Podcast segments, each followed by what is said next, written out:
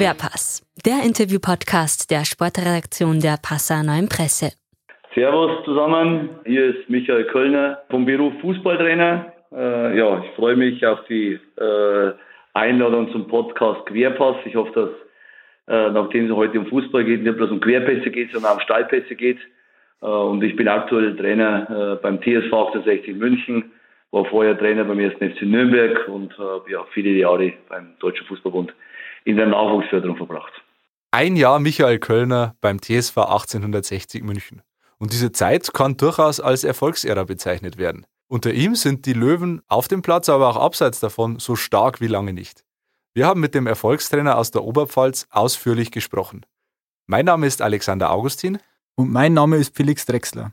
In dem Gespräch geht es unter anderem um seine Anfänge bei der SG Fuchsmühl und seine Zeit als Stützpunktleiter in Ostbayern. Außerdem verrät er spannende und lustige Anekdoten aus der Löwenkabine. Viel Spaß! Michael Kölner, herzlich willkommen im Querpass. Ja, servus zusammen, danke für die Einladung. Wir haben es gerade schon im Intro gehört, Sie sind kein Freund von Querpässen, eher von Steilpässen. Danke, dass Sie trotzdem äh, zugesagt haben für diese Aufnahme. Ja, gerne. Erstmal Glückwunsch zum Einjährigen bei 60, dass Sie diese Woche gefeiert haben. Ja, das ist, die Zeit vergeht schnell, merkt man dann auch. Man hat das Gefühl, man ist jetzt vor ein paar Tagen bei 60 München hier aufgeschlagen und mittlerweile ist wieder ein Jahr rum. Wahnsinn. Äh, jetzt war dieses Jahr durchaus erfolgreich, kann man sagen. Jetzt steht 60 nach neun Spieltagen auf einem Aufstiegsplatz. Am Wochenende wurde Halle mit 6 zu 1 vom Platz äh, gefegt, kann man fast sagen. Haben Sie im November 2019 daran geglaubt, dass das alles so reibungslos und so, so gut verlaufen würde? Ja, ich glaube, das kommt im Vorhinein also nicht so im Detail erwarten. Also, dass man natürlich, wenn man einen, einen, Trainerjob annimmt, natürlich schon an einen sportlichen Erfolg glaubt. Ich glaube, das ist in der Sache begründet und das versteht sich von selbst. Also, dass man jetzt hingeht und sagt, ich werde nach fünf Spielen wieder entlassen, äh, aber wenn die Aufgabe sicherlich jetzt äh, nicht besonders einfach war, äh, ich glaube, grundsätzlich ist das Traineramt bei 60 München, glaube ich, nicht das Einfachste. aber dennoch, glaube ich, haben wir alle zusammen und ich glaube, das ist immer das Wichtigste. Mannschaft, Trainerstab, Betreuerstab und haben wir, glaube ich, einen ganz, ganz guten Job gemacht, dass wir auch ja, sportlich uns so weit gut ja, in die Spur gebracht haben, dass wir einen attraktiven Fußball spielen. Ich glaube, die Fans äh, ja, äh, schauen uns gern beim Fußballspielen zu, auch wenn sie momentan das meistens über den Fernseher oder in der Regel über den Fernseher machen müssen. Aber die Anfangszeit war zumindest noch Live-Spiele möglich im Stadion. Ja, und die, glaube ich, haben wir jetzt da, äh, das geschafft, dass wir äh, eine charakterstarke Mannschaft auf den Platz Woche für Woche bringen und am Ende jetzt vielleicht auch die Chance haben, dass wir ja, sportlich jetzt auch äh, eine richtig gute Saison spielen können. Sie haben es ja gerade schon angesprochen, der Start war alles andere als leicht, die Gemengelage war durchaus verworren. Äh, Daniel Birovka ist im Streit gegangen, freiwillig, mehr oder weniger freiwillig kann man sagen. Ähm, sie sind damit in die Fußstapfen einer Vereinsikone getreten. Ähm, der hat den Verein übernommen, als er am Boden lag. Ähm, hatten Sie Angst, sich da ja, so ein bisschen die Finger zu verbrennen? Ja, das, kann man sicherlich jetzt aus der Entfernung kann man sicherlich so einen Eindruck haben. Also ich glaube, dass ähm, für mich entscheidend war, dass ich vom ersten Tag an äh, ja, mich vollkommen äh, willkommen gefühlt habe äh, dass mich die Leute super aufgenommen haben. Äh, und äh, auch wenn die Vereinsstapfen sicherlich ja, oder die, die Fußstapfen sicherlich ganz groß waren, äh, aber Verantwortliche jetzt im Verein, Mannschaft, Mitarbeiter und auch vor allem die Fans haben mich sehr, sehr warmherzig und positiv aufgenommen. Und dann ist es natürlich, glaube ich, eine spannende Aufgabe bei 60 München, äh, weil man muss entwickeln, äh, man muss vor allen Dingen Spieler jeglichen Alters entwickeln. Also man kann sich nicht nur auf ein Couleur vom vom Spieler irgendwie einschießen, also nicht nur junge Spieler oder nur Stammspieler, äh, sondern muss sich, glaube ich, auf alle Spieler, auf jeden Alters einlassen. Und äh, ja, aber ich glaube, das kann ich ganz gut. Und äh, vor allem, äh, man muss sich ja als Trainer dann, glaube ich, mit der Aufgabe voll und ganz identifizieren. Und äh, die Verantwortlichen jetzt im Verein und ich verfolgen, glaube ich, jetzt seit ja, einem Jahr jetzt einen gemeinsamen Weg und äh, für den wir auf der einen Seite die nötige Zeit uns geben, auf der anderen Seite wissen wir aber, man muss Ergebnisse liefern, man muss vorankommen und man muss, muss natürlich dann auch so ein Jahr dann auch äh, die verschiedenen Phasen am Ende dann am Ende auch betrachten. Im Vorfeld des Podcasts haben wir uns natürlich auch in, mit Ihrem Buch beschäftigt. Äh, Führen, Coachen, Managen im Fußball heißt es. Ähm, da steht ein ganz interessanter Satz drin, den man ja, auf 60 ganz gut münzen kann. Umfeld und Historie eines Vereins können ein starkes Energiefeld und eine wichtige Kraftquelle für die Mannschaft und die Arbeit des Trainers sein. Bei 60 war, war diese Historie ja oft eher Hemmschuh als, als Kraftquelle. Wie haben Sie das denn jetzt geschafft, ähm, so viel Harmonie, Erfolg und Euphorie äh, zu empfachen in diesem schwierigen Umfeld? Ja, man muss halt immer, ich glaube, äh, man darf sich nicht von dem, von dem äh, ganzen, von der ganzen Gemengenlage am Ende ja dann äh, ja zu sehr runterziehen lassen. Ich glaube, man muss immer Lösungen finden. Man muss schauen, positiv an die Sache rangehen und ich glaube, es war am Anfang, so, also vorher schon mal äh, so versucht, da, äh, ja, anzureißen. Man muss sich verschiedene Phasen am Ende für sich immer vornehmen und ich glaube, so die, äh, wenn man jetzt so äh, äh, die 60 München, glaube ich, jetzt so, für mich jetzt in dem Jahr kann man so eher auf drei Phasen schreiben. In der ersten Phase ging es sicherlich darum, die Mannschaft zu stabilisieren. Äh, und es ist uns, glaube ich, schnell und gut gelungen. Wir haben natürlich dann mit dem äh, mit der Stabilisierung natürlich auch trotzdem geschafft, dass wir auf der einen Seite uns stabilisiert haben, auf der anderen Seite ja, ja äh, von Beginn an ungeschlagen geblieben sind und dann natürlich da schon eine äh, äh, super Serie hinlegen können und dann in der Phase 2 natürlich die Mannschaften, die Mannschaft zu entwickeln. Und das glaube ich, es ist uns besser gelungen, als wir das jetzt am Anfang gedacht haben, äh, weil wir haben eine Mannschaft übernommen oder ich habe eine Mannschaft übernommen, da ist am Anfang vielen, ist der ständig Abschiedskampf immer so irgendwo thematisiert worden. Und auf einmal waren wir im Rennen um die Aufschiedsränge dabei. Und äh, ich glaube, das äh, die Phase 2 haben wir äh, super hinbekommen und jetzt äh, erleben wir aktuell so die Phase 3. Äh, Im Sommer äh, äh, haben wir einen Umbruch vollzogen, zum Teil gewollt, zum Teil äh, ja aufgrund der Rahmenbedingungen äh, eher angepasst und haben jetzt eigentlich einen jungen, spannenden Kader und wir sind erstaunlich gut in die Saison gestartet. Und äh, aber jeder Spieltag zeigt uns, äh, dass wir immer viel Arbeit vor uns haben äh, und dass wir Woche für Woche uns einfach weiterentwickeln müssen. Aber die Momentaufnahme ist toll, weil ich glaube, das hätte vor der Saison keiner unterschrieben, vor allem wenn ich dann denke, so Anfang der, äh, der, der, der Vorbereitung beziehungsweise wie es losgegangen ist, ja, die haben wir noch keinen verpflichtet. Die steigen ja ab. Äh, wir können das so in die Saison gehen. Dann kamen irgendwann mal die ersten Neuzugänge. Ja, mit der Innenverteidigung haben wir noch keine Chance. Dann wurde der Stürmerfrage gestellt und äh, ja, alles ist uns mehr oder weniger auseinandergerissen worden und äh, zerrissen worden in der Öffentlichkeit. Aber am Ende, äh, wir stehen jetzt auf einem äh, super Tabellenplatz. Wir haben die meistgeschossenen Tore in der Liga. Haben, glaube ich, auch trotzdem eine stabile Defensive und äh, ja, und so haben wir eigentlich ähm, äh, die Phase 3 jetzt, da sind wir gut unterwegs und äh, deswegen habe ich ja, glaube ich, den Vertrag vor einigen Tagen auch äh, aus voller Überzeugung am Ende auch gerne äh, hier verlängert. Was ist die nächste Phase, die Sie anpeilen? Ja, einfach müssen wir uns Woche für Woche weiterentwickeln. Ich glaube, äh, äh, das wäre jetzt ein, ein, ein, ein, schwieriges Thema, jetzt dann äh, relativ schnell dann sich an Plätzen zu, an, an Tabellenplätzen zu orientieren, an Punktzahlen zu orientieren. Ich glaube, äh, man sieht in der Liga, wenn du 5% weniger bringst, hast du keine Chance. Ich hätte nicht gedacht, dass wir eigentlich in jedem Spiel eine realistische Siegchance haben. Das haben wir auch bis jetzt. Ich glaube, wir haben sogar mit unseren besten Spielen sogar äh, noch verloren. Also wir haben, glaube ich, äh, extrem gut gegen Magdeburg gespielt, haben zu Hause gegen Saarbrücken zweite Halbzeit ein Riesenspiel gemacht und auch vor allem gegen Duisburg. Aber wir haben ja erste Halbzeit ein richtig gutes Spiel gemacht und genau die Spiele verlieren wir. Und andere, was nicht so sonderlich klar waren, äh, haben wir wie in Zwickau haben wir gewonnen. Und äh, ich glaube, man sieht, äh, das geht um Details. Äh, und äh, die, die, in der Phase, wo wir uns aktuell äh, bewegen, müssen wir extrem fleißig und in Details arbeiten, weil Kleinigkeiten entscheiden die Spiele. Und wenn du die Chance hast, dass du an vielen Kleinigkeiten schrauben kannst, sowohl jetzt auf dem Spielfeld, aber auch drumherum, dann erhöht es deine Chancen, dass du gewinnen kannst. Und dann den Prozess bewegen wir uns. Aber nichtsdestotrotz geht es am Ende immer darum, wir haben viele junge Spieler, äh, neun Spieler aus dem NLZ hochgezogen. Da heißt es einfach trainieren, trainieren, äh, arbeiten, Vertrauen schenken äh, und am Ende dann auch den rechten Moment erwischen, wo dann die Spieler einfach dann ins kalte Wasser werfen muss. Hm. Ich habe mal geschaut äh, bei transfermarkt.de, Sie haben einen, äh, seit Sie bei den Löwen sind, einen Punkteschnitt von 1,74 und ich habe das verglichen mit anderen großen Trainern der Vereinshistorie. Da gab es einen, der genau denselben Schnitt hatte, wenn man es auf die Drei-Punkte-Regel hochrechnet. Können Sie, vor, können Sie sich vorstellen, wer das war oder ist? Ja, es gibt ja nicht so viele, also im Verein, die, äh, die äh, lange äh, immer im Kopf bleiben. Also Carsten Wettberg, der hat vor ein paar Tagen Geburtstag gehabt. Der war es nicht? Äh, der war es nicht, dann war es dann Werner Lorenz wahrscheinlich, oder? Auch nicht. Ganz, auch ganz nicht. früher und auch der, eigentlich fast der erfolgreichste Trainer bei 60. Max Merkel. Dann war, dann war es der Max Merkel. Ja, genau. gut, das ist jetzt, in der Zeit bin ich gerade auf die Welt gekommen, also ich habe das natürlich schon äh, verfolgt und ich, mich interessiert das immer wahnsinnig, was so die alten Spieler und die Meisterspieler hier, sowohl jetzt hier bei 60, aber damals auch bei Nürnberg, beim Club über Max Merkel erzählt haben, weil ich finde, es sind immer schillernde Persönlichkeiten und man kann immer sich das ein oder andere da trotzdem immer äh, für sich dann immer auch, manchmal auch so in die heutige Zeit transferieren und äh, äh, ja, ist natürlich schön, wenn ich dann in dem, in dem, in dem Punkteschnitt am Ende auch unterwegs bin. Aber ist so, dass wir wahrscheinlich dann irgendwann mal deutscher Meister werden, oder? Das wäre das, das wäre das erklärte Ziel dann irgendwann. ja, genau. genau. Dann in der dritten Liga. Und, äh, aber das glaube ich schon so. Der Max Merkel hat sicherlich was Einzigartiges in den Verein geschafft, also deutscher Meister zu werden. Äh, ich glaube, das äh, äh ja, äh, ist was, äh, was äh, ja, äh, sowas kann man eigentlich nicht toppen. Herr Kölner, wenn wir schon bei den früheren Zeiten sind, ähm, kommen wir doch mal zu Ihrer Anfangszeit als Trainer. Ähm, mhm. Selber waren Sie, äh, wie Sie sagen, kein besonders begnadeter Fußballer, haben auch nie ähm, ja, höherklassig gespielt.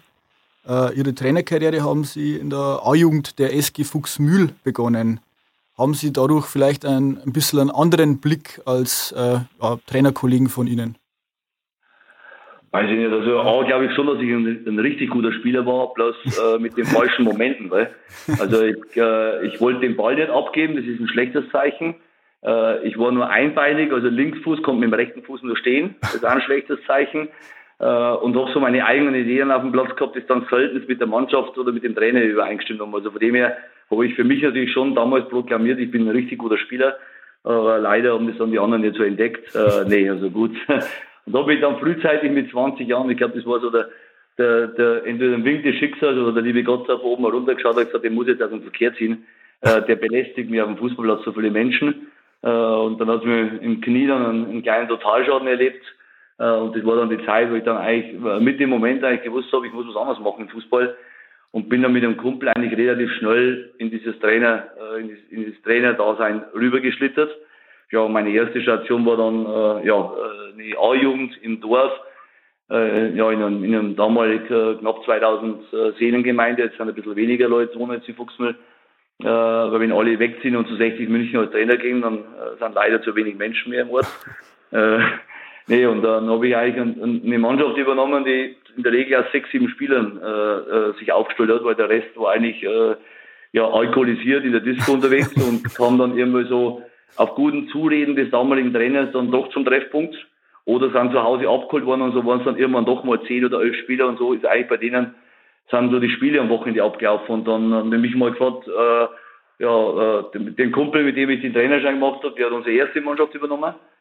Äh, und äh, ja, da war die nächste Mannschaft die A-Jugend und dann habe ich mir dieses Thema mal angenommen und habe dann aber trotzdem das relativ gut hinbekommen dass wir dann eigentlich zweieinhalb Jahre kein Spiel verloren haben und so ist eigentlich dann für mich, und das bin ich der Mannschaft und jedem Spieler von damals sehr dankbar und da hat sich eigentlich dann für mich so, äh, ja, äh, das irgendwie eingepflanzt bei mir, da ich gesagt habe, als Trainer, äh, ich glaube, da könntest du die Zukunft haben.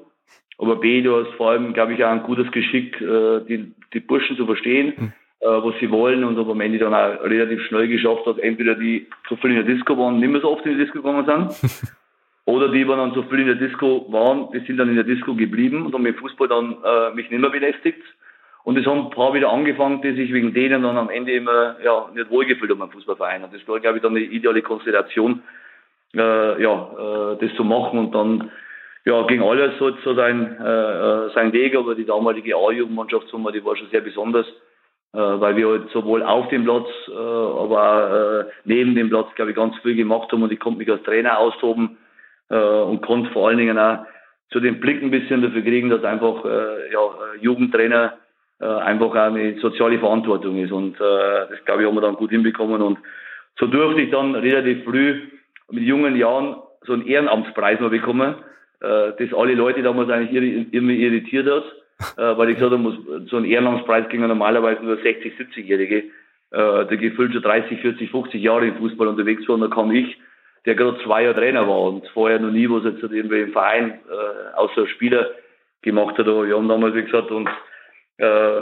so sehr mit der Gesellschaft auseinandergesetzt, mit politischen Themen und haben uns dann so ein äh, selbstgeschriebenes und inszeniertes gesellschaftskritisches Theaterspiel äh, ja, äh, auferlegt und äh, ja, und das hat uns eigentlich dann als Mannschaft oder grundsätzlich glaube ich auch jeden, äh, ist es dann so unsere Erinnerung, äh, was uns, glaube ich, immer auf ewig verbinden wird. Nicht bloß jetzt so diese sportliche Zeit, sondern vor allem diese Zeit auch, weil wir solche Sachen gemacht haben. Gibt es da noch Kontakt zu den, zu den damaligen A-Jugendspielern? Ja, ja, wir haben schon noch regen Kontakt. Also leider ist es in der Pandemie ein bisschen schwierig, weil normalerweise treffen uns eigentlich relativ alle immer am Allerheiligen, am, am Gräbergang. Mhm. Äh, der ist aber dieses Jahr abgesagt worden. Da war ich eigentlich jedes Jahr, egal wo ich war, als Trainer, habe ich das eigentlich immer geschafft, äh, aller Heiligen anzutanzen äh, und am Gräbergang äh, dann immer wieder alle zu treffen.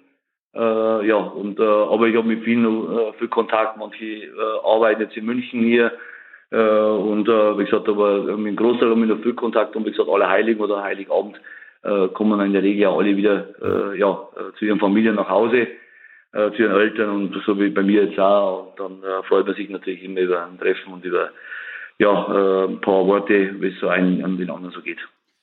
Wenn Sie an äh, heutige Trainergenerationen denken, äh, gibt es denn da Ratschläge, die Sie vielleicht äh, ja, jungen Trainern an die Hand geben können, ähm, die Sie vielleicht damals gesammelt haben?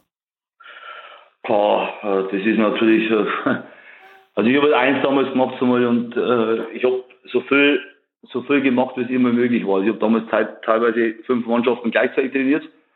Nachdem es mit der A-Jugend gut hingehauen hat, haben wir natürlich einen extremen Zulauf gehabt. Auf einmal haben wir relativ schnell über 30 Spieler gehabt, mussten eine B-Jugend aufmachen. Der hat es vorher eine gegeben, dann haben wir einfach mal, da habe ich A und B-Jugend trainiert. Äh, ja, und dann irgendwann, äh, ja, äh, habe ich dann eine Damenmannschaft in der Verbandsliga trainiert.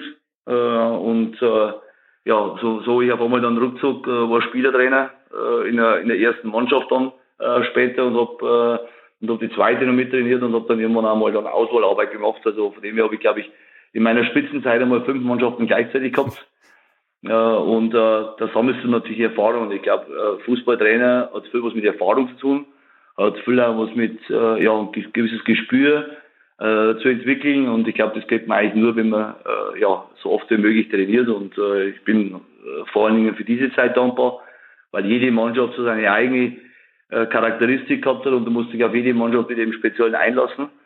Äh, und äh, ja, und von dem her glaube ich, äh, war die Zeit äh, wichtig und äh, wie gesagt, das kann ich auch nur jedem empfehlen, so, so viel wie möglich aufzusaugen, auszuprobieren, sich nicht äh, am Ende äh, ja, eine Angst davor haben äh, vor Fehlern, sondern äh, ich mache heute noch viele Fehler, ich habe damals ganz viele Fehler gemacht, äh, aber genau das hilft am Ende, äh, dass du besser wirst und ich glaube, äh, man darf halt nur den Fehler nicht zweimal machen und deswegen ist, glaube ich, äh, so eine Zeit, wo man viel ausprobieren kann, wo man viel anwenden kann, äh, wo man vor allem, ich lese gern Bücher, sowohl jetzt über Führungsverhalten, über Leadership, aber auch über Fußball, äh, über unterschiedliche Bereiche, äh, Biografien von Leuten, weil ich glaube, man kann sich aus allen Bereichen was rausnehmen, was am Ende dann äh, für so eine komplexe Aufgabe und Fußballtrainer ist was Komplexes, weil es nicht bloß um äh, ja, Spiele 4-4-2 geht, sondern es geht am Ende dann trotzdem, du hast 20, 15, äh, je nachdem Spieler, äh, du hast Spieler, du hast Menschen, du hast eine Mannschaft, also du hast viele,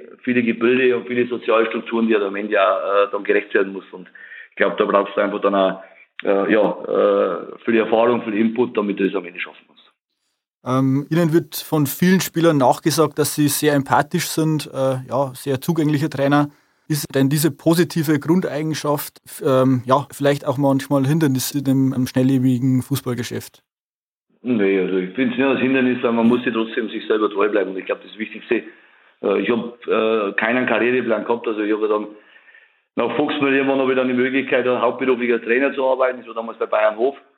Äh, und nach dem äh, Zeit bei Bayern Hof gab es dann äh, die Möglichkeit beim DFB ein komplett neues Programm, das damals geschafft worden ist, äh, äh, ja, da einzusteigen und äh, ja, gefüllt jetzt auch dann so am Ende auch dann so ein gewisser Pionier zu sein, wo man einfach vieles entwickeln kann, weil einfach nichts vorher da war das war eine tolle Zeit, aber ich habe keinen Karriereplan gehabt. Also ich war Fußballlehrer relativ früh dann, äh, aber ich habe jetzt nicht das äh, Bedürfnis gehabt, ja, ich muss jetzt dann irgendwann einmal äh, ja, schnell weg in die, in die Profiwelt und äh, ja, irgendwann ist man dann mal fünf, mal zehn Jahre beim DFB, dann interessiert ja komischerweise kein mehr, äh, dass eins selber gibt und dann äh, ja, und wenn dann bei mir so das Bedürfnis gestiegen ist, ich möchte vielleicht doch mal was anderes machen, äh, ist dann auch schwierig, so mal äh, die, äh, ja, äh, so gefühlt jede Woche eine, Anfrage zu kriegen. Und äh, weil wir jetzt ja gut so in den niederbayerischen, oberbayerischen Bereich sind, sondern da gab es dann äh, als, ein, als eine der wenigen Möglichkeiten damals äh, Wackerburghausen, damals in der dritten Liga.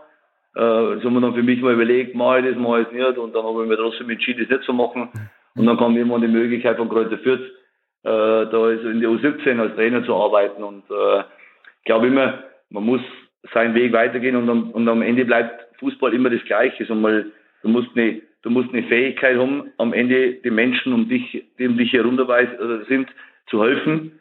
du musst scha schaffen, ihre Ziele äh, zu verwirklichen. Äh, und äh, ja, und das ist von entscheidender Bedeutung für alles am Ende, was du als Trainer tust und als Mensch tust und auch ähm, äh, und das glaube ich ist, musst du immer im Vordergrund haben. Du bist hier dazu da, ob du nur 17 Trainer bist, äh, ob du äh, ein U15-Trainer bist, ob du ein Profi-Trainer bist.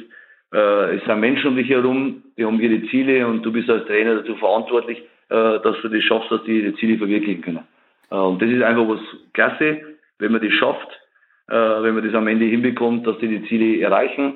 Und das ist einfach dann das Größte, was man am Ende schaffen kann und, am Ende, und vielleicht dann irgendwann später mal sagen, die war ein guter Trainer, aber ich habe nebenbei auch noch ein bisschen was gelernt bei dem für mein eigenes Leben. Dann hat er, glaube ich, einen, einen Bombenjob gemacht. Ja, interessant ist ja, dass äh, Fußballtrainer eigentlich äh, ja, erst ihr zweiter Karriereweg sozusagen ist. Ursprünglich haben Sie Zahnarzthelfer gelernt. Ähm, das ist, glaube ich, äh, hinlänglich bekannt. Vielleicht können Sie kurz darauf eingehen. Und interessant ist natürlich in diesem Zusammenhang, was Sie aus dieser Zeit von damals jetzt mitgenommen haben. Also erstaunlicherweise habe ich mit meinem früheren Chef bei der Bundeswehr vor wenigen Tagen mal länger Telefonat geführt, wir haben uns da ein bisschen auf die Augen verloren. Äh, und dann irgendwann hat der, mein Vater beim Zahnarzt war und der kennt den dann wieder, äh, hat er den dann immer, äh, ist dann der Kontakt über da wieder zustande gekommen und dann äh, habe ich einen netten Brief nach Hause bekommen zu meinen Eltern. Und dann habe ich mir gedacht, den rufe ich jetzt mal an und haben wir länger darüber geplaudert. Also das war eigentlich alles mehr Zufall. Also das war jetzt nicht beabsichtigt, dass ich Zahnarzthelfer werden will. Aber ich bin ja damals, so wie jeder andere auch, nach der Schule halt, äh, zum, äh, äh, zur Wehrpflicht einberufen worden und habe dann für mich die Möglichkeit gehabt, also äh, damals 18 Monate äh, Grundwehrdienst äh, zu verrichten und dann äh, war das mit Fußball schwierig. Und dann hat es bei mir in der, äh, im Verein und ich gesagt, ja, wenn du dich verpflichtest auf äh, zwei oder vier Jahre, dann kannst du in der Nähe versetzt werden, dann kannst du weiterhin uns Fußball spielen. Ja, das habe ich dann immer gemacht, weil mir das Fußball einfach schon äh, gefühlt also das Wichtigste war. Äh, das Problem war nur, ich kam dann auch relativ schnell, also ich hätte dann erstens zuerst nach Oberfichtach müssen, das ist so eine wilde Einheit, die war nur Kriegsspielen. Da habe ich jetzt auch keinen rechten Bock drauf gehabt. Ähm, und dann habe ich gesagt, ja, nach Weiden, dann könntest du praktisch jeden Tag heimfahren, weil damals war Oberfichtach, Fuchsmühl, 70 Kilometer war damals zu der damaligen Zeit, also über Bundesstraße und mit der äh, nicht täglich äh, fahrbar. Zudem hätte ich ja die äh, das Geld einfach nicht gehabt, ja. da regelmäßig da zu tanken. Also habe ich dann gesagt, gut, dann mache ich so da, bin nach Weiden gekommen, das ist also, äh, da war ich auch im Internat in Weiden. Es hat dann alles funktioniert, dass ich habe eins nicht bedacht, dass dann zu dem Zeitpunkt, wo ich dann eingezogen worden bin, äh, und wie ich dann ein paar Wochen dabei war, auf einmal darüber nachgedacht worden ist, die Bundeswehr zu reduzieren. Und auf einmal, äh, so im Handstreich, auf einmal ist meine Einheit dann auf einmal aufgelöst worden. und dann hätte ich, und dann hätte ich in die neuen Bundesländer rübergesollt äh, und hätte die Grundausbildung leiten sollen. Also das war mir dann auch so, weil ich eigentlich war mit den militärischen Werten war jetzt nicht so auf äh, ja, besonders freund. Ja. Da habe ich gesagt, ich kann keine Grundausbildung leiten und die Leute irgendwie äh, rumschikanieren. Äh, also äh, ja, dann war ich zufällig bei äh, so einer regelmäßigen äh, Zahnuntersuchung drüben, wo man nachschauen lassen, ob alles bei mir in Ordnung ist. Und da habe ich der Zahnarzt darauf angesprochen, möchten Sie rüberkommen, was machen Sie nach der, nach der, äh, nach der Auflösung Ihrer Einheit? Und ich gesagt, keine Ahnung, ich müsste in Osten rüber. Ja, wollen Sie zu mir rüber? Äh, wir suchen nur jemanden. äh, und ich gesagt, ja, super, könnte in Weiden bleiben, alles genial, aber dann musste ich nochmal vier länger machen, weil die äh, Dienstzeit nicht ausgereicht hat. Und dann fahren wir wohl ruckzuck acht Jahre bei der Bundeswehr. Und dann habe ich gedacht, irgendwas sinnvoll, das muss ja die Zeit doch haben. Und dann habe ich dann die Möglichkeit, dass ich zumindest die Bundeswehrzeit mit der abgeschlossenen Berufsausbildung abschließen konnte. Äh, und habe mich dann, äh, ja, weil ja neben der Kaserne die Berufsschule war, bin ich dann einmal, zweimal die Woche rüber und habe dann einzelne Fächer, die es bei der Bundeswehr nicht gibt, äh, in der Ausbildung wieder nur äh, parallel besucht und konnte dann irgendwann einmal äh, dann die Abschlussprüfung auch erfolgreich ablegen. Aber kein Berufsziel, kein Berufswunsch und äh, auch wenn äh, von unserem Präsidenten, von Herrn Reisinger, seiner Frau, das Zahnärztin, also auch kein Ziel, wenn mich der Reisinger hier mal rausschmeißt, dass ich dann bei seiner Frau als Zahnarzt anfange. Also auch das wird, denke ich, nicht passieren. Also. Wie schaut es denn da mit dem Beruf des Pfarrers aus? Ja, das war auch mal ein Ziel, aber da war ich noch Kind äh, und man äh, hat ja dann doch schon für sich, ja, der Ei äh, will das werden. Also mein Vater war Lokführer, also dieses Fable für einen Lokführer habe ich eigentlich relativ früh nicht gehabt, weil mein Vater immer so nachts aufstehen musste und war eigentlich dann gefühlt nie da, ja. äh, der damals schon in der City und so gefahren ist, oder Schnellzüge und äh, ist dann eigentlich im kompletten süddeutschen Bereich unterwegs gewesen. Also da habe ich auch keine rechte äh, Idee dabei gehabt, äh, Zug zu fahren, obwohl ich gerne Modelleisenbahn gespielt habe und die immer noch zu Hause habe. Äh, aber dann äh, irgendwo für mich waren schon so, äh, ja, Pfarrer waren halt zu der damaligen Zeit, das hat sich ja leider geändert, eine, eine starke Autorität und haben natürlich schon, äh, vor allem, wir haben in Fuchsmann einen sehr charismatischen Pfarrer gehabt, hm. äh, aber natürlich dann haben die schon so eine, äh, ja, eine gewisse Ausstrahlung, eine gewisse Anziehungskraft gehabt und das war bei mir natürlich so, weil ich hab, äh, ja, mit dem verbindet mich heute noch äh, eine gute Freundschaft äh, und äh, ja, für den, der mir nachts immer rauskam, wenn der Fernseher nicht ging, dann musste ich runterfahren, musste seinen Fernseher reparieren. äh, also ich bin auch für alle äh, äh, anderen Tätigkeiten auch noch verurteilt worden. Aber das hat mir einfach immer gefallen, wenn, weil der für mich halt so eine aufrichtige Art gehabt hat, der sich nicht an Weihnachten sich verstellt und dann, was weiß ich, so den tollen Weihnachtsgottesdienst macht und ja. die ganzen Leute waren eigentlich das ganze Jahr nie in der Kirche, sondern hat ihnen am Heiligabend erzählt, dass sie das ganze Jahr nicht da waren. äh, das hat mir eigentlich immer gut gefallen dass einer dann so relativ ehrlich und vor allem auch in der äh, in der Möglichkeit, du kannst äh, ja, Leuten was weitergeben, kannst Botschaften versenden. Und das hat mir eigentlich an der, grundsätzlich an dem Priestertum oder an dem Priesterberuf gefallen. Leider bin ich jetzt nicht so freuen, wie die katholische Kirche momentan so ihren Auftrag erfüllt. Hm. Ich finde, das ist äh, äh, so eher das Falsche, aber äh, Botschaften zu versenden kann ich aber jetzt mit meinem Job komischerweise auch. Also ich, äh, mir hören erstaunlicherweise äh, hin und wieder Leute zu und ich glaube, ich habe Spieler um mich herum. Also ich habe auch so meine kleine Gemeinde hier bei 60 München und kann, glaube ich, auch eins machen, äh, die Leute zu einem besseren Leben ein bisschen mit anregen. Und ich glaube, das ist das Entscheidende, dass man einfach das Gefühl hat, äh, es gibt Leute um dich herum, die regen dich für irgendwas an, die inspirieren dich und kommen nicht so wie die katholische Kirche nur mit dem Fegefeuer. Und wenn in der Kirche ist, hast du das erste halbe Stunde das Gefühl, ich habe alles auf dieser Welt verkehrt gemacht, also tue Buße, tue Buße, tue Buße.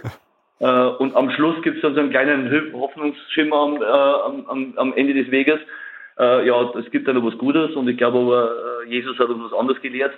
Äh, und von dem her, wie gesagt, bin ich eigentlich dann eher auf so einem anderen Weg und äh, kann das aber auch sein, mein, mein Job auch, äh, ja, so ganz gut auch, glaube ich, äh, noch äh, neben dem Fußball so ein Stück weit eine Vermittlung.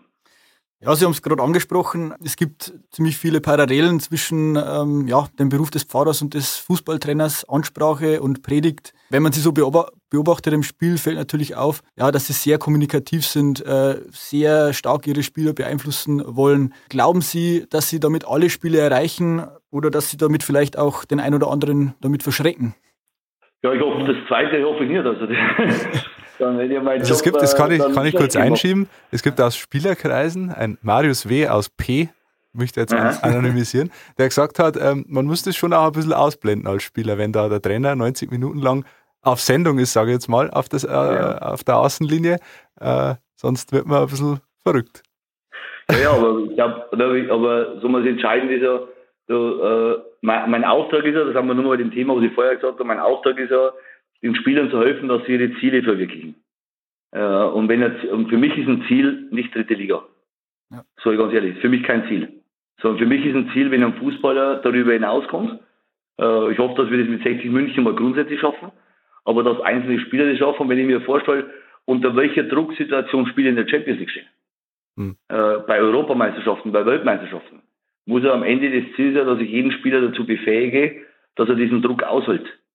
Und der Spieler, der meinen Druck ausgehalten hat, hoffe, dann gehe ich mal davon aus, dass dann für ihn der, der Druck anschließend etwas geringer ist. Hm.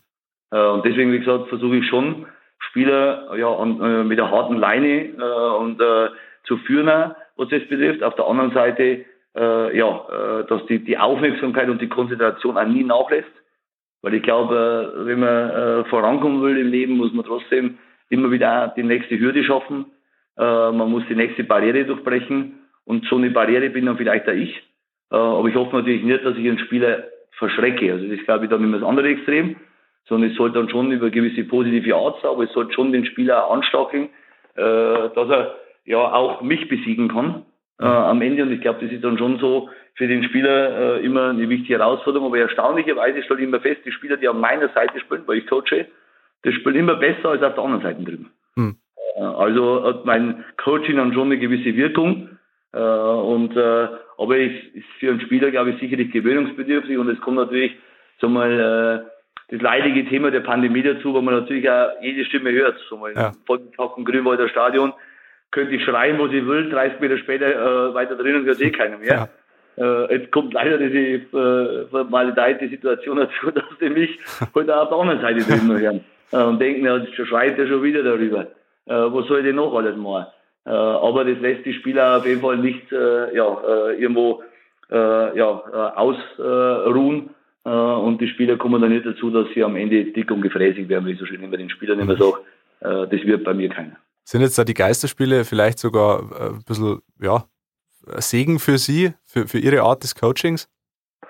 Ja, ob es ein Segen ist, weiß ich nicht. Also ich glaube, das kann das eine mit dem anderen nicht aufwiegen. Also äh, wir haben jetzt ein paar Spiele erlebt. Ich glaube, dass einfach äh, die Zuschauer so viel Energie für uns bringen können, die uns fehlt und äh, äh, das kann ich von außen gar nicht ausgleichen. Also ich freue mich, wie gesagt, dass der ein oder andere vielleicht ein bisschen animiert wird, aber am Ende würde ich äh, äh lieber 90 Minuten mich an den draußen hinstellen und gar nichts sagen und dafür wären 15.000 im Stadion. Äh, aber äh, momentan müssen wir mit der Situation uns erleben und müssen das Beste daraus machen und das versuche ich ja. Hm. Wenn man Sie jetzt so reden hört, hat man immer wieder den Eindruck, Sie gehen mit ja, fast so einer kindlichen Freude immer noch an den Fußball äh, dran, haben extrem viel Spaß und äh, nehmen, nehmen diesen Job eben nicht als Job wahr, sondern als, als fast als Lebensaufgabe. Ähm, Braucht es äh, diese, diese Grundeinstellung, um sich von dem Geschäft nicht auffressen zu lassen?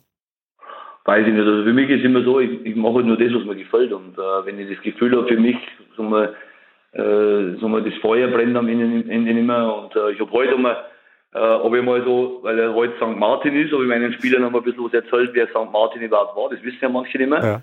Äh, und äh, dann sind wir irgendwann einmal zum heiligen Augustinus rüber äh, abgedriftet. Äh, und äh, heilige Augustinus hat gesagt, dir muss einfach ein Feuer brennen. Und wenn du das äh, so mal nicht für dich mehr hast, dann musst du aufhören. Und äh, so ist äh, entweder mein Job so, für einen, also bei einem Verein, wenn ich das Gefühl habe, ich kann in dem Verein, das, ob ich das Feuer nehme, dann, dann höre ich auf. Äh, oder wenn ich grundsätzlich als Fußballtrainer keine Freude mehr daran habe, dann höre ich auf. Aber ich habe äh, das Verlangen, und ich habe aber, egal was ich gemacht habe, also ich war gerne zwölf Jahre äh, Stützpunktkoordinator für Ostbayern. Äh, das hat mir eine große Freude bereitet. Äh, und genauso macht man, hat mir auch einen U17-Trainerjob bei Kräuter Fürth. Also für mich äh, hat das jetzt nichts damit zu tun mit Liga, mit Verein. Also für mich unterscheidet es auch keiner weiß jetzt, ob das U17 bei Kräuter Fürth ist, sagen wir, also meine in Anführungsstrichen niedrigste oder U12 oder U11, was ich bei Jan Regensburg trainiert habe. Ganz gerade in Fuchsmann mal so Bambinis. Hm. Äh, sagen wir, als kleinste Mannschaft oder zur erste Bundesliga beim ersten FC Nürnberg. Das hat für mich null Unterschiede. Ja. Das hört sich immer blöd an, wenn man das sagt, aber es, sagen wir, für mich geht es immer darum, ich habe ich hab eine Gruppe an Spielern zur Verfügung, denen will ich der beste Trainer sein, den sie für sich äh, in der Situation noch vorstellen können. Äh, und ich will, dass das, was Fans, Verantwortliche, äh, ja, äh, an, an Hoffnungen, äh, an Forderungen an mich haben, die will ich auch bestmöglich erfüllen. Und das treibt mich an und wenn ich das Gefühl habe, jetzt geht das immer nicht mehr, ja. mein Ofen ist aus, äh, ja, dann bleibe ich dann zu Hause. Wie reagieren denn die Spieler, wenn sie nach einem langen Trainingstag vom Trainer die Geschichte von St. Martin äh, vor, äh, vorgekaut bekommen? Nein, nein, das war halt während des Turniers. Also wir, haben, wir spielen ab und zu mal Turniere und da benenne ich die Mannschaft immer nach gewissen Namen. Und heute habe ich mich entschieden, die Namen nach Heiligen oder beziehungsweise nach Menschen zu richten. Also weil heute St. Martin war, die ein großes Herz gehabt haben. Und so Martin hat sicherlich ein großes Herz gehabt, wenn er seinen Mantel teilt, ja. äh, mit einem äh, ja, Armen äh, und mit einem, der friert. Und dann haben wir das so, dann mussten heute dann vier Mannschaften nach äh, Heiligen benannt werden, Fußball spielen. äh, und von dem her musste ich Ihnen natürlich kurz erzählen, warum die Mannschaft so heißt. Äh, und dann habe ich gesagt, kennt ihr den, kennt ihr den? Nein, ein paar kennen dann so, halbwegs ein bisschen was. Und dann hilft es natürlich auch, dass man halt dann auch weiß, warum ist der 11.11. .11. St. Martin und was hat dieser Tag grundsätzlich damit zu tun, weil ich finde es einmal immer, äh, vor allem Weihnachten immer schwierig, wenn dann immer so Befragungen am Fernsehen kommen, Heiligabend, was ist da eigentlich? Und die Leute feiern Weihnachten und wissen gar nicht, was da passiert ist an dem Tag. Ja. Da möchte ich sagen, warum feierst du den Tag? Leg alles wieder weg und, und geh in der Arbeit und mach einen ganz normalen Tag draus. Oder du beschäftigst dich mit dem Tag hm. äh, und dann kannst du das am Ende dann, äh, äh, für dich entscheiden, ist es für dich ein großer Tag oder ist es für dich kein Tag? Aber nicht dann so äh, am Ende äh, ja dann so ein, äh, ein Fest zu nutzen, das am Ende nur kommerziell am Ende äh, ausgeschlachtet wird. Mhm. Das, äh, wie gesagt, versuche ich schon meinen Spielern ein bisschen klar zu machen. Auch in solchen Turnieren und auch im Trainingsalltag geht es manchmal äh, muss das mal ein Spieler auch da mal hinnehmen. Hm. Zu der ganzen Thematik gehört ja auch, dass Sie Ihren Spielern ab und zu auch mal Bücher schenken. Ähm, was war denn das letzte Buch, das Sie verschenkt haben und wem haben Sie es geschenkt? Oh, also ich glaube, bei, also bei, bei 60 habe ich keine Bücher verschenkt. Okay. Kommt vielleicht irgendwann einmal. Die sind alle schon belesen. Ja, ja, die haben, äh, also äh, was mich schon freut, dass manche Spieler mich fragen, was ich lese. Ja. Und, und ich und die mich auch fragen, was soll ich für ein Buch mir mal zulegen? Oder was würden sie mir äh, empfehlen? Und dann empfehle ich ihnen ein Buch, dann lesen sie es und dann kommen sie und sagen, das war überragend, das Buch. Können Sie mir nur ein zweites Buch nennen? Und so habe ich ein paar Spieler jetzt hier in der Mannschaft jetzt, äh, die da gerne so meine Buchempfehlungen verfolgen und ich bringe ihnen mal was mit. Oder sage, schau mal her, das Buch lese ich momentan, schau mal hin, das geht um das und das. Äh, weil es dann schon Bücher sind, die, äh, ja, so wie der Alchemist zum Beispiel, das ist jetzt ein mhm. Buch, weil ich den Nürnberger Spielern geschenkt habe, das jetzt hier auch bei, bei 60 ein paar Spielern empfohlen habe. Das ist natürlich schon sowas, äh, ja, das ist ja was, was Inspirierendes, ein Stück weit was Spirituelles. So mal, das ist ja schon so ein Buch, das für einen auch äh, am Ende so ein Lebensfahrplan sein kann. Mhm. Äh, und das ist am Ende mit den Spielern, also wir sprechen ja außerhalb des Fußballs, weil jeder versucht ja sein Leben zu coachen, sein Leben zu koordinieren, sein Leben immer auf die Reihe zu bringen, sowohl jetzt im Fußball als auch dann auch äh, über den Fußball hinaus. Und ich glaube, das ist schon äh, für mich eine Aufgabe als Trainer, dass man da einfach Spieler unterstützt. Die Spieler, die sind 18, 20 Jahre, äh, träumen von der großen Welt des Fußballs äh, am Ende und die brauchen nicht bloß jetzt auf dem Platz eine Unterstützung und auch ein Stück weit Begleitung, sondern auch äh, außerhalb des Platzes. Hm. Wer sind denn die Leseraten in der Mannschaft? Ja, jetzt halt unser Vierfach-Torschütze vom Wochenende, der Dennis zum Beispiel, liest ganz, ganz viel. Okay. Also der ist ein ganz äh, für Spieler und das freut mich zum Beispiel, wenn wir im Auto jetzt wohin fahren, wenn wir am Samstag, wenn wir nach Dresden fahren, dann sitzt du sechs, sieben Stunden im Bus und nicht jeder äh, irgendwo Playstation spielt bis zum Anschlag sondern manche schauen sich Filme an, das finde ich auch gut, äh, wenn man sich dann äh, auf Netflix irgendwelche Filme anschaut, aber andere lesen. Also, wie gesagt, ich nutze beides, schauen wir ab und zu mal einen Film an oder jetzt wie am Samstag schauen wir sicherlich nachmittag erstmal die Fußballspiele mhm. äh, auf der dritten Liga an äh, und dann irgendwann nehme ich wieder ein Buch äh, und da lese ich unterschiedliche Sachen und ich glaube schon, wenn, äh, dass die Spieler einfach auch sich intellektuell, äh, intellektuell am Ende auch voranbringen müssen. Mhm. Und ich glaube, äh, da gehört sicherlich auch ein Schafkopfspiel dazu, bloß ich habe die Schafkopfrunde leider gesprengt. äh, da ist ein Herr Wölsch und ein Herr Lex sind wir da wahrscheinlich ein Leben lang beleidigt. Äh, oder ich muss mitspielen. ähm, und, äh, aber ich habe noch nicht so, momentan noch keine Zeit gefunden, dass ich mich im Bus einmal zum Schafkopf hinsetze. Also Sie könnten die Lücke theoretisch füllen, die Christian Böhnlein und Markus Thiers hinterlassen haben. Ja, ich gehe schon davon aus. Also ich habe mit Fuchsen ganz, ganz viel Schafkopf gespielt, ich habe im Internat für Schafkopf gespielt. Und ich musste damals im Internat, äh, vor allem auf den Zugfahrten, äh, am Freitag heim oder am äh, äh, Montag hin, musste man teilweise äh, äh, ja nur ein bisschen Geld verdienen, damit ich heimrufen kann, weil ich wenig Taschengeld gehabt. Äh, und, dann, und wenn ich dann in, in Visa am Bahnhof angekommen bin, habe ich noch, musste ich dann trotzdem, damals gab es ja noch keine Handys, äh, an die Telefonsäule rein, musste 20 Pfennig einwerfen, äh, damit ich nochmal heimrufen kann und sagen, ich bin jetzt da, weil ich wusste mir nicht von der Schule, welchen Zug erwische ich äh, und wann komme ich vom Internat raus. Und manchmal habe ich nicht einmal 20 Penny gehabt, weil ich dann in der Pause mir trotzdem Wurstsemmel kaufen wollte. Hm. Und dann musste man sich über Schafkopf verdienen und das hat dann meistens auch funktioniert. also, das wird schon hinhauen. Jetzt, wenn Sie heute Abend das Trainingsgelände verlassen, äh, dann hören Sie ja nicht auf, Trainer zu sein. Ein Trainer, glaube ich, denkt 24 Stunden am Tag an, an Fußball und wie er seine Mannschaft besser machen kann. Wie schaffen Sie es denn abzuschalten? Ja, abschalten gibt es eigentlich nicht so. Ich finde es auch nicht negativ. Also man hat immer so das Gefühl, nein, der ist da nur im Fußball. Äh, ich glaube, schwierig, also die schlimmste Phase ist immer so nach dem Spiel. Und da hat es jetzt nichts damit zu tun mit Niederlage und Sieg, hm. sondern da hat es eher so ein Thema damit zu tun, äh, dass man halt dann einfach äh, ja, kaum zur Ruhe findet. Dann steht man nachts wieder auf, dann laufen wieder rum und dann muss ich wieder was notieren. Also das sind eher die schlimmeren Phasen, ansonsten ist es für mich eigentlich, äh, ja, macht nicht nichts aus. Also wie gesagt, ich wäre heute sagen wir, so Tage enden dann nicht so Anfang der Woche, weil morgen ist ein Doppeltrainingstag, äh, da wird es dann so 9, 10, bis ich heimkomme, äh, weil manchmal schaue ich so wie heute noch ein bisschen um 19 Uhr 21 Training ein bisschen an äh, und äh, schaue, was da so ein bisschen die, der, der Anschlusskader so gefüllt jetzt äh, für die Profis macht.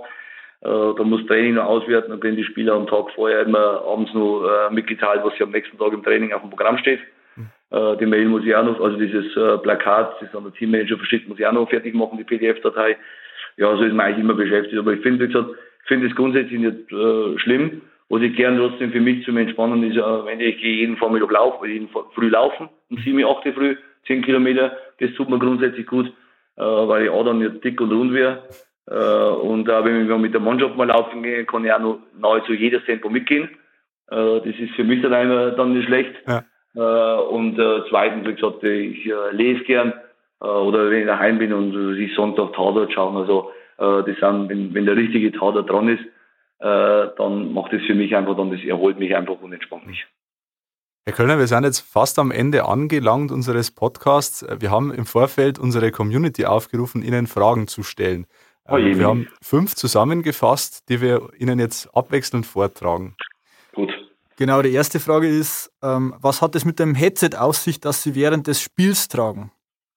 Also ich habe mal zum Spaß einmal gesagt, ich höre das Löwenradio und bin da live zugeschaut, das ist eine Ente, also das stimmt nicht, sondern ich bin mit meinem Co-Trainer, meinem Videoanalysten, die auf der Tribüne sitzen, verbunden äh, und wir unterhalten uns so über Spiel. Also was Sie sehen von oben, was ich von oben so wahrnehme, äh, ob wir was verändern wollen, äh, ob ich taktisch was, wenn ich jetzt dann meistens so, wir spielen ja da trotzdem relativ variabel, wenn ich dann was systemmäßig was verändern will, geht das, äh, ist es möglich, wenn Sie von oben aufs Spiel schaut, äh, oder funktioniert es so nicht und äh, ja, so wie unten ein Austausch jetzt mit dem äh, Oliver Beer, also mit meinem einen Co-Trainer auf der Bank, äh, und mit Günter Gorenzel und mit oben dann auf der Tribüne habe ich dann mit äh, Günter Brandl und mit Franz Hübel dann Austausch und das ist schon gut, dass man heute solche Möglichkeiten nutzen kann.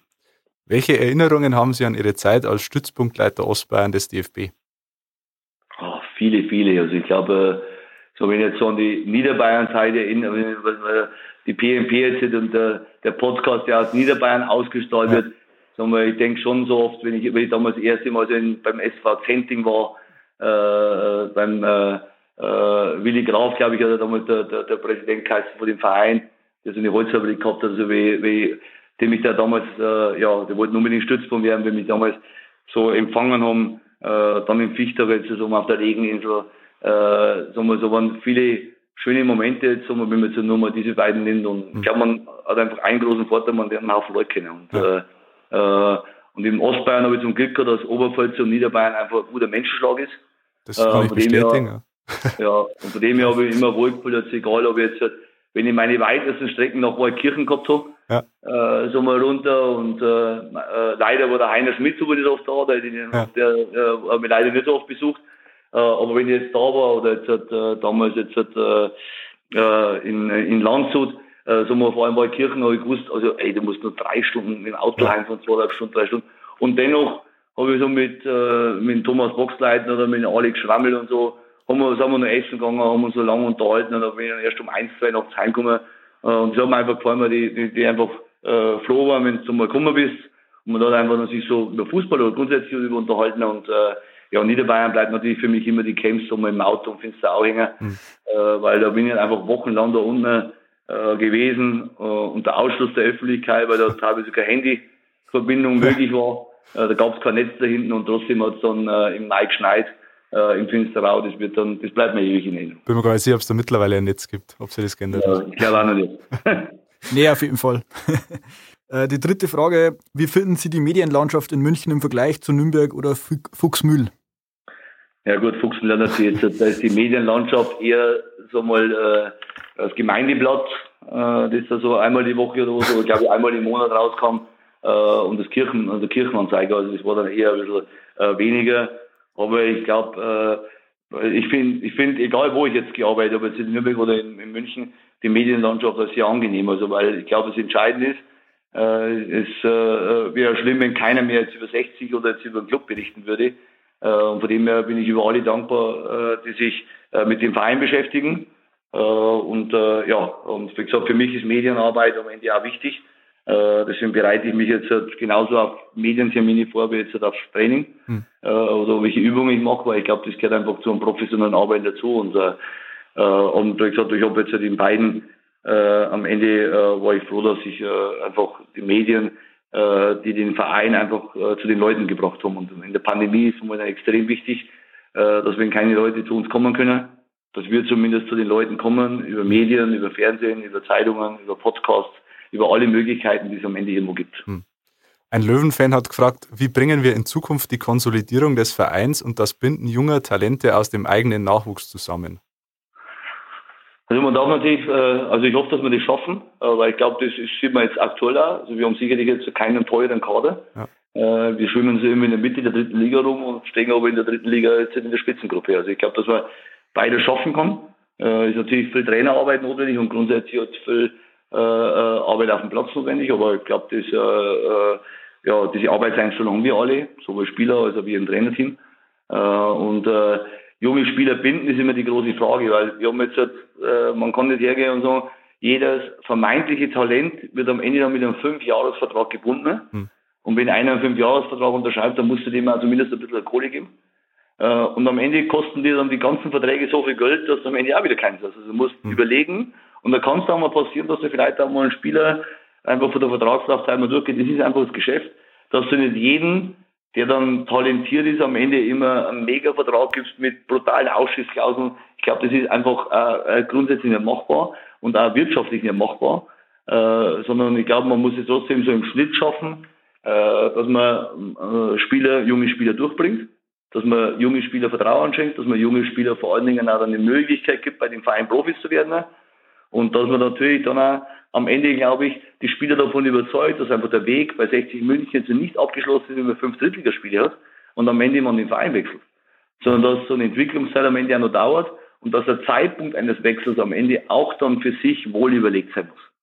Und ich glaube immer, von meiner Erfahrung jetzt im Talentförderbereich haben wir immer gezeigt, äh, eine lange Verweildauer von jungen Spielern bei ihrem Verein war einfach immer die beste Entscheidung. Äh, und ich glaube, dass es jetzt auch Spieler hier im Verein äh, erkennen, auch jetzt, wenn sie dann so äh, Noel Niemann jetzt aktuell sehen, der nach Bielefeld wechselt, sicherlich ein tolle, toller Wechsel, eine große Chance, aber am Ende hat er bis äh, November keine Minute dort gespielt. Ja. Äh, und das muss man sich, glaube ich, auch immer vor Augen und wir tun alles dafür und ich glaube, die Spieler schätzen das auch. So jetzt auch, wenn wir vorher so Dennis Dressel, dass wir voll individuell trainieren, dass wir uns extrem mit unseren Spielern beschäftigen, dass wir ihnen, auch wenn sie mal schlecht spielen, das Vertrauen geben und nicht wie manche, wenn sozusagen Medien immer fordern, ja, der schlecht spielt, warum wechselt er den aus? Er muss einfach einmal zum Spieler in der schlechten Phase stehen, ja. äh, damit er einfach dann einen nächsten großen Schritt machen kann. Und äh, ich glaube, äh, man darf nur nicht den, Sport, den sportlichen Erfolg am Ende, das sportliche Ziel nicht gefährden. Und ich glaube, wir machen das nicht. Äh, und ich glaube, das schätzen Spieler. Äh, und von dem her, glaube ich, ist dann schon auch, dass der Spieler, also das, was äh, ja, äh, die Leute fordern, dass sie am Ende Identifikationsfiguren im Verein haben.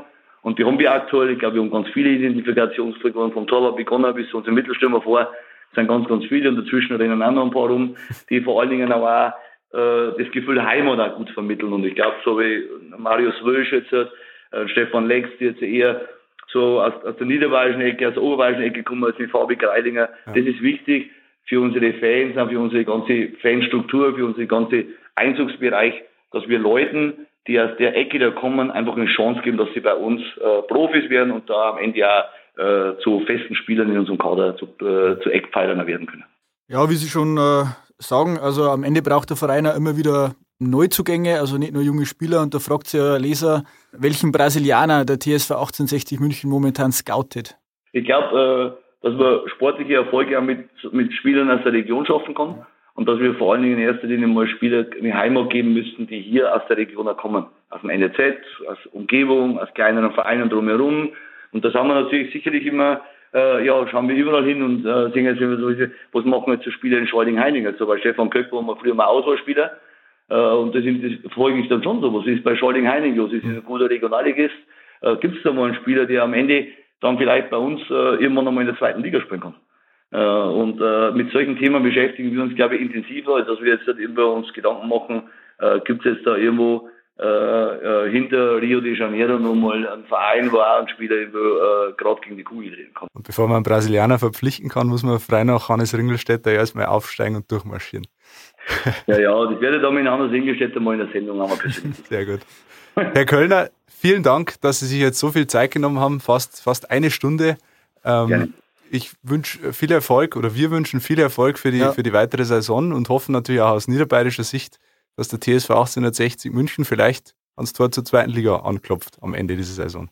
Vielen Dank, Herr Kölner. Vielen Dank. Ja, vielen Dank auch. Schauen wir mal, was rauskommt. Und ich hoffe, dass uns die Niederbayern weiterhin feste Daumen drücken. Ne? Darauf ja. können Sie sich verlassen. Ja, alles klar. Dankeschön. Danke.